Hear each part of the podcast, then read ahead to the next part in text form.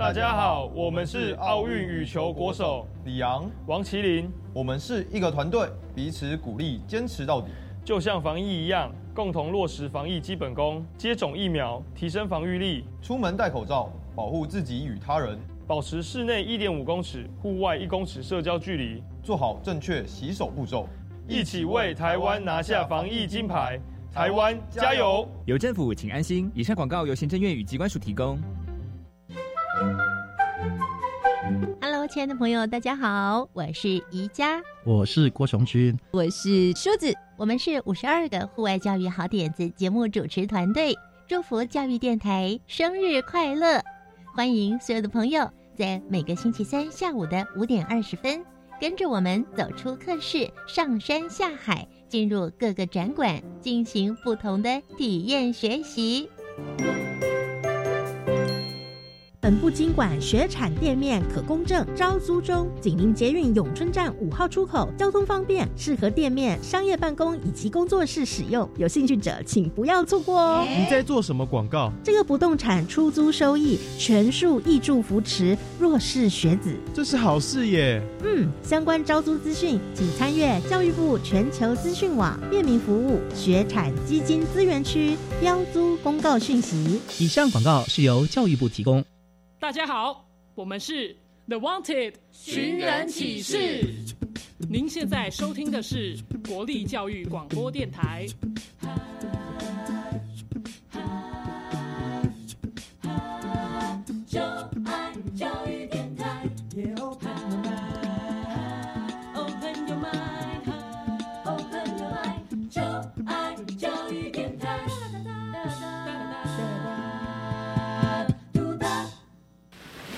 为什么海水是咸的？好奇。原来彩虹不只有七种颜色。观察。我对于气候变迁的议题很感兴趣，想要多多了解。探索。我想发明一种可以让我自动上课的机器人。创意。小发现，小发现，小发现，小发现，小发现。小发现，大科学。小猪姐姐制作主持。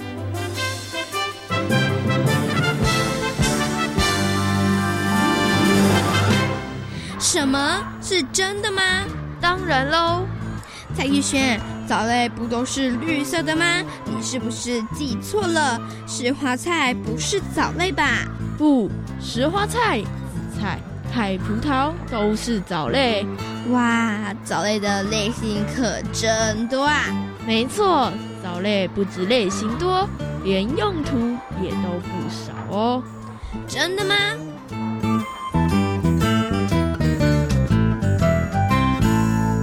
小发现，别错过大科学过生活。欢迎所有的大朋友、小朋友收听今天的小发现大科学。我们是科学小侦探，我是小猪姐姐，我是吉瓦斯。很开心呢，又在国立教育广播电台的空中和所有的大朋友、小朋友见面了。在今天的小发现大科学节目当中呢，要带着所有的大朋友跟小朋友一起来好好认识海洋世界当中的藻类哦。可能呢，讲藻类，大家会觉得有一点点陌。深哦，但是呢，小猪姐姐讲几个名词，大家可能就会觉得哇，原来海绵是藻类哦。请问一下吉布瓦斯，你有没有吃过海带？有。你有没有吃过紫菜？有。你有没有吃过石花冻？有。哦，你都有吃过。其实呢，这一些啊，都算是这个海洋当中的藻类哦。那你喜欢吃海带跟紫菜吗？喜欢，喜欢哦。那问问你哦，那这两种这个海里面的藻类，他们可以做哪一些料理呢？海带海带蛤蜊汤，嗯哼，卤海带，还有呢，紫菜蛋花汤。哇，你真的很喜欢吃耶！刚刚临场考你呢，马上就可以讲得出来，非常的厉害哦。那你平常呢有没有看过这个水里头的藻类或者是海草呢？有，嗯，在哪里看到的呢？海参馆，海参馆对，没错。另外呢，在一些这个可能是水族箱里头也有，或者是啊，大朋友跟小朋友如果有机会到海边的时候，你会发现，哎，有一些石头或者他们底下啊，可能就会有一些这样子的一个藻类哦。哈，好，那么在今天节目当中呢，要跟所有的大朋友小朋友呢一起来讨论认识呢海洋世界当中的藻类哦。吉瓦斯，你觉得藻类对于海洋来讲重不重要呢？很重要吧？为什么？因为感觉它就像陆地上的植物一样，可以帮忙净化空气。那藻类在水里面就是净化水质。嗯哼。哎，我觉得你这样推断好像还蛮有道理的哦。不过呢，除了刚刚吉瓦斯所说的，哎，可以净化水质这样的作用之外呢，藻类呢，其实对于海洋还有非常非常多的贡献哦。那除了呢，可以对海洋有贡献之外，藻类对于人类而言也是用处多多哦。那么今天呢，我们就要跟大家来好好讨论。不过呢，首先来进行今天的科学来调查，来看看呢，吉瓦斯对于藻类到底了不了解。解哦！有问题我调查，追答案一级棒！科学来调查，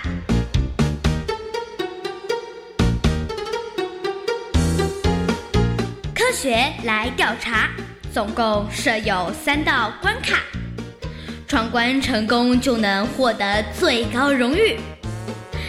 金奖，答对两道关卡者是海兔奖的得主。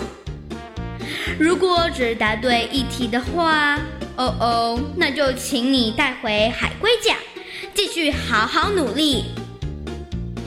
祝福各位挑战者顺利闯关成功。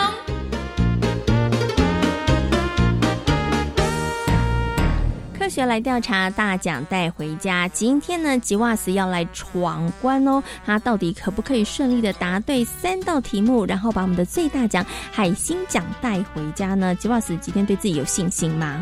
有有信心哈，因为你喜欢吃海带，也喜欢吃紫菜，对不对？所以你觉得我应该可以答对哦。那我们今天呢所出的三道题目呢，其实都跟这个藻类有很大的关系哦。那也希望呢，透过这三道题目，可以让所有的大朋友跟小朋友对于水中的藻类有更多的认识和了解了哈。好，刚刚的吉瓦斯说他非常有信心，那我们马上呢就要来进行今天的第一题。藻类是地球最古老的生物之一，请问对不对？对，为什么呢？因为我记得我有看过藻类的化石。哦，很厉害耶！你在哪里看到藻类的化石啊？书上，书上看到，对不对？好，但是哪一本书呢？不记得了。但是好像有看到，隐隐约约有这样的记忆哈。所以你对于这题的答案很有信心吗？对。看得出来，他非常有信心。那到底吉瓦斯有没有答对呢？答对了，哎，吉瓦斯真的很厉害哦。没错，藻类呢是地表最古老的生物之一哦。那根据呢这个化石的遗迹来推断，早在二十多亿年前呢，藻类就存在了。那那个时候呢，透过非常简单的光合作用哦，就把水中的氧气一点一滴的分解出来。那最后呢，就改变了大气的成分。所以呢，这个藻类对于整个地球的诞生，其实也是蛮。重要的哈，好，那第一题呢，吉瓦斯呢答对了，非常厉害，所以平常多读点书其实是有点好处的哈。好，那我们接下来进行今天的第二题，藻类只会生长在有水的地方，请问对不对？请回答错，为什么呢？因为。石头上很常会有青苔，嗯，对，所以不不一定就是一定要有水哦。你是用潮湿这样就可以的哦。你所以你是用这样来判断的，对不对？哈，因为有些地方没有水，但是你还是会看到绿色的啊。哎，像这个青苔呀，或是一些藻类哦。那小猪姐问你哦，当你呢在这个石头上看到，或者在海边看到这个藻类的时候，你走过去的时候会不会特别的小心啊？一定会哦，怕会滑倒，会滑，对不对？哈，因为小猪姐也会特别的留心哈。好，那刚刚呢，吉瓦子说，嗯，应该藻类不是只会生长在有水的地方哦，只要有一点潮湿，应该就可以。那到底呢，吉瓦斯有没有答对呢？吉瓦斯很厉害，他刚刚呢非常这个哎，算是很有自信的说，哎，我答对了哈。没错，其实藻类呢只会生长在有水的地方，这题是错的哦。因为呢，藻类真的是无处不在呀。虽然呢，藻类喜欢生长在有水的地方，但不一定是有在水中才会有藻类生长哦。从水域到陆地都可以看到这个藻类分布的情况哦。像是这个呃水沟啦、土壤啦，像刚刚讲的石头啦、岩石、树干呐，都会有哈。好，所以呢，藻类真的是无处不在。好，吉瓦斯很厉害，连闯两关哈，答对了。那接下来进入我们今天的最后一题，只要这题答对的话呢，就可以得到我们的海星奖了。请问吉瓦斯有没有信心呢？有。好，马上就来进行今天的最后一题。请问人们日常食用的紫菜、石花菜、昆布，还有海葡萄，都是海藻，请问对不对？请回答。对。对吧？我还想说呢，你很喜欢吃这个紫菜呀，跟海带。这题你应该觉得就是送分题了吧？你刚为什么稍微迟疑了一下呢？觉得我们不会问那么简单的问题，是不是？因为海葡萄哦，有一点陌生。对你有没有看过他？嗯，没有。那你有听过海葡萄吗？也没有，也没有，是不是？哦，所以因为这海葡萄，所以让你稍微迟疑了一下。是，但是你还是觉得这一题是对的，哈。好，那到底吉瓦斯有没有答对呢？答对了，耶，很厉害。虽然不认识海葡萄，但是呢，因为有这个海带跟紫菜，还有石花菜，所以你觉得这题应该是对的。没错，其实呢，大家常常食用的紫菜啊、石花菜、昆布跟海葡萄，它都是海藻哦。大家呢有机会的话呢，真的可以去看看这个海葡萄，它其实长得。真的不是葡萄的样子哦，所以呢，有机会的话，大家可以看一下这个海葡萄哦。那台湾呢，因为四面环海，所以呢，我们大概有一百多种的大型的藻类哦。那海藻呢，依着它们的体型呢，可以分为维系藻跟大型藻。那维系藻呢，就是你用肉眼看不到的藻类哦。那大型藻呢，像我们刚刚提到的海带啊、紫菜呀，这些都算是大型藻哦。好，所以呢，爱吃海带跟紫菜的这个吉袜子很厉害，今天呢连闯三关，答对了我们的题目，获得了我们的最高荣誉，就是海星奖。科学来调查，大奖带回家，挑战成功。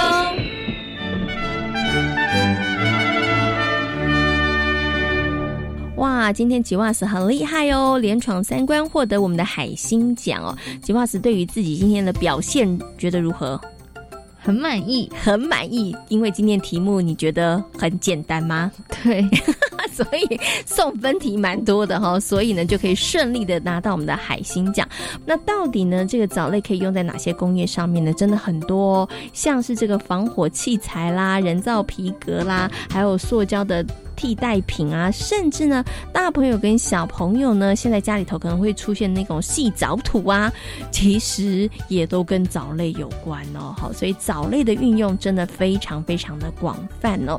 那么在今天呢，小发现大科学的节目当中呢，就带着大朋友跟小朋友呢，一起来好好认识在海洋当中的藻类哦。那请问一下吉瓦斯，你还想知道哪一些关于藻类的知识呢？嗯。我想知道藻类有没有面临一些问题，因为像是海洋被破坏啊，然后。鱼减少，这对藻类会不会有影响？哎，我觉得你这个推断跟这个疑问很有道理耶。那到底现在藻类会不会也面临了一些问题呢？接下来呢，就进入今天的科学库档案的单元，为所有的大朋友小朋友呢，邀请到了台北市海洋教育中心的海洋教师卢主峰老师来到节目当中，跟所有的大朋友小朋友一起来进行分享哦。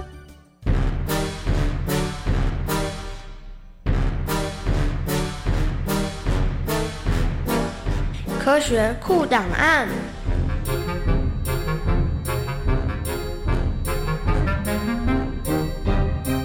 卢主峰，台北市海洋教育中心南极海洋教师，擅长海洋生态环境教学。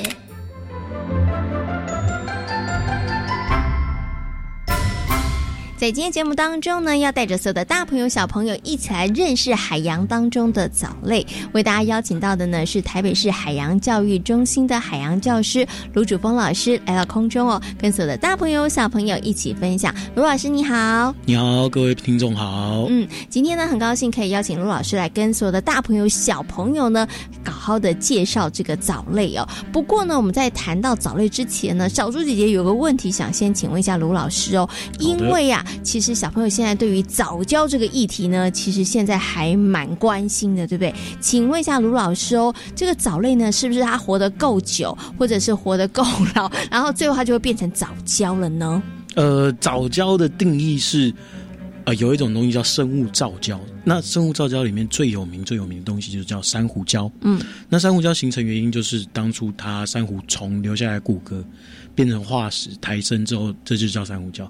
藻礁就不一样了，藻礁是藻特定藻类死亡之后，这个藻类它要有形成跟珊瑚礁一样的外骨骼，嗯哼，那它才能够形成，最后变成慢慢变成藻礁这样子。嗯，所以并不是说所有的藻类只要死掉。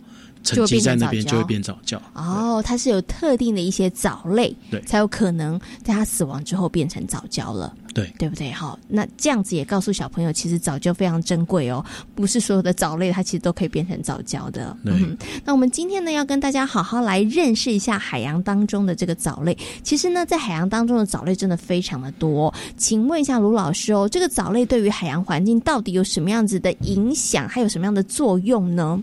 呃，藻类目前的影响啊，它的作用就是在于什么？藻类毕竟它还是一种植物，嗯，那植物就会呃行光合作用，提供大量的氧气。那这些就是藻类，还有再来就是藻类还可以提供什么？呃，这些维系藻它们可以提供什么？很足量的食物，嗯，提供让这些鱼苗、虾苗、蟹苗可以食用，让它长大。所以它同时就是有提供氧气。提供食物，嗯，所以它对于其他的海洋生物来讲，它其实是非常重要的，对，对不对？因为它可以提供它们的这个生存的一个养分了，嗯对。那请问一下，这个卢老师哦，藻类它有没有一些分类呀？哦，那个分类就多了哈，嗯，呃，藻类依照它的细胞壁不组成不一样，它就会有不一样的呃分分类。那没有外围硬壳的，我们叫裸藻门，嗯，裸体的裸。哎，然后再就是像甲藻门，装甲的甲甲藻门，然后银藻门，银藻门可能它的呃细胞壁就没有相对那么明显，然后金黄藻门、红藻门，然后绿藻门跟褐藻门。那我们日常中生活中比较容易遇遇到的，比如说像褐藻、绿藻、红藻这些。是我们生活中比较容易遇得到的藻类。嗯，OK，所以其实这个藻类的分类上面其实还蛮多的。那刚刚老师有提到了人类比较熟悉的，在就是褐藻，对不对？绿藻跟红藻的这个部分，对对不对？那小朋友想说，哎，那它对于我们的这个作用到底是什么呢？我们知道它在海洋当中可以提供成为其他的这个海洋生物的一个非常重要的养分，但是藻类对于人类而言，它的用途是什么呢？呃，它的用途。最简单，最简单就是拿来吃，嗯，那它就成为食品嘛。海带啊，海苔啊，或者是石花冻啊，啊，寒天都是。那除了拿来当做食品用之外，还可以拿来当什么？我们可以从藻类里面提取一些营养物质。那这个营养物质可以做成健康食品，甚至是什么化妆品？嗯嗯。哎，那在对人类还有什么利用价值？我们呃，人类是要吃鱼的。那吃鱼要养鱼，就要有这些维系藻，我们才能够把呃鱼的食物稳定下来。因为这些东西都是很大量的。然后还有什么生态的维护，它同时可以作为水质的监测啊，然后空气净化这些东西，它藻类都可以有这些作用在。哇！听这个卢老师这样子说明之后，我发现藻类的用处真的是很多哎。除了吃之外，它其实对于我们的环境生态来讲，它其实也有非常的这个多的一个用途哦。如果说海洋里头坏藻产生的几率很高，长得很好的时候，它对于海洋的影响会是什么？呃，首先就是我们以藻华这件事情来讲好了，藻藻类的藻，华人的华。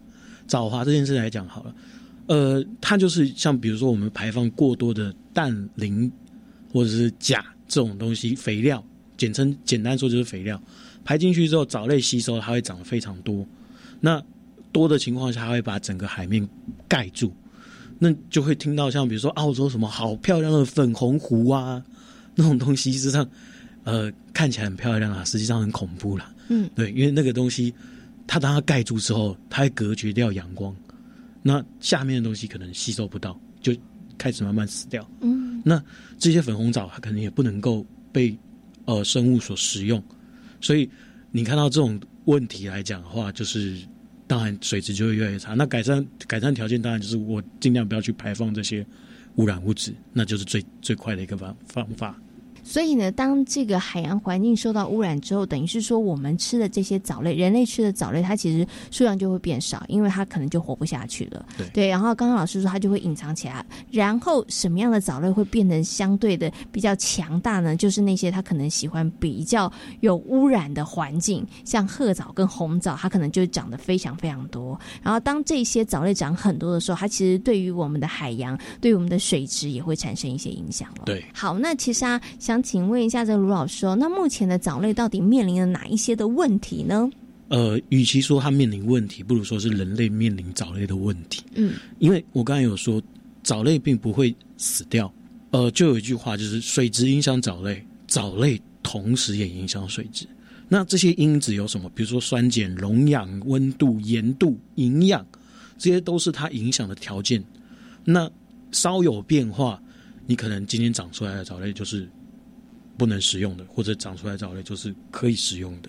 嗯哎，这些都会有差别。嗯，OK，好，所以我们其实也可以去观察这个地方的藻类。如果这个地方藻的长的藻类，它其实都是红藻或是褐藻比较不好的藻类，那相对来讲，这个地方的水质跟它的环境也会不太好了。对，对不对？那当水质环境不好的时候，海里面的生物它当然也会减少喽。嗯对，哈，所以你看这个影响其实是非常非常大的。哈，好，那刚刚呢，其实卢老师就跟大家呢介绍了这个藻类哦，相信呢透过这个卢老师的说明之后，大朋友跟小朋友对于藻类应该有了更多的认识和了解了。今天呢也非常谢谢卢主峰老师跟大家所做的分享，谢谢卢老师。谢谢各位。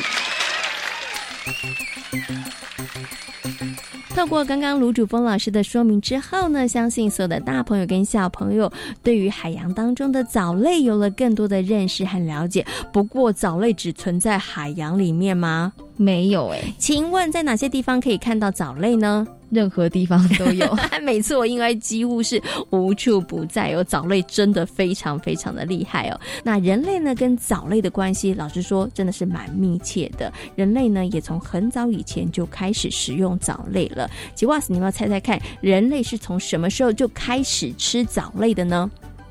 远古时期，远古时期，你为什么会推断远古时期呢？因为以前的人应该，呃，远古时期的人类应该想尽办法能吃的都吃。对对对，哦，这样推断好像有点道理啦。哈，那其实你说的没有错哦。不过呢，其实大家从很早以前就会吃藻类，就会吃紫菜哦。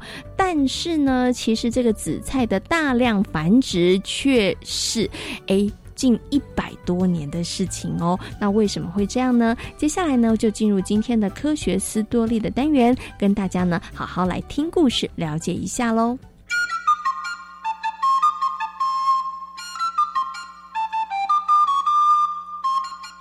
学斯多利。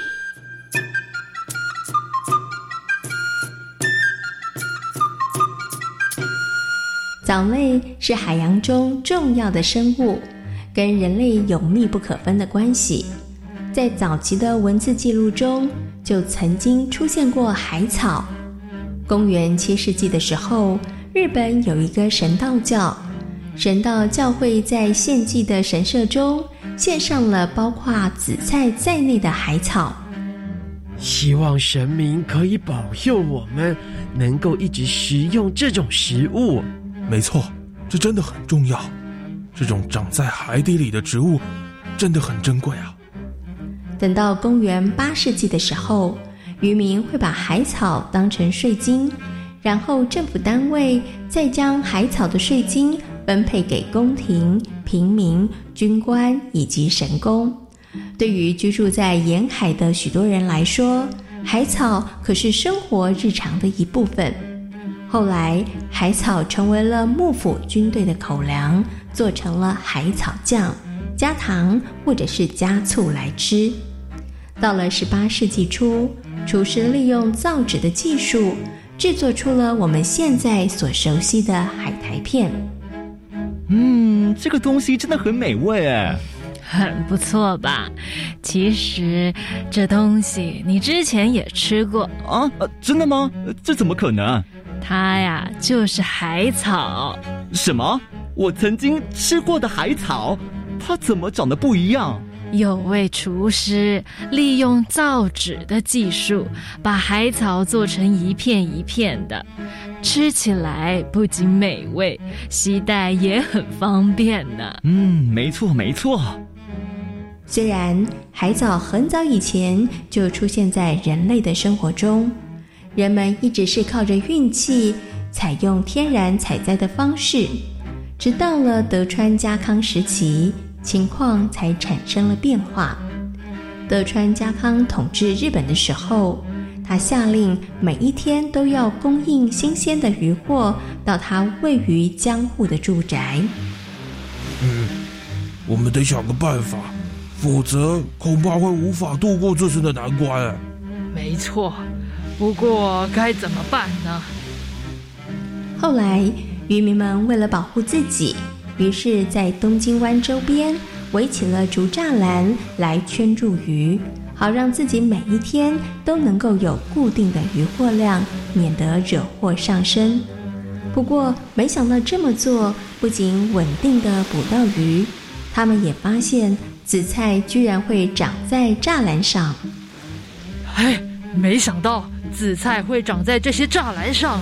嗯，以后啊，我们就不用等到退潮的时候再去采摘水草了。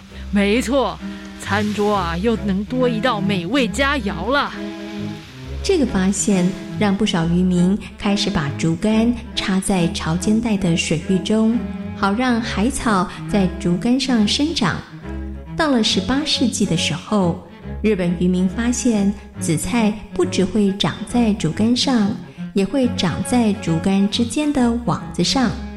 这么一来，紫菜生长的面积增加，产量也变多了。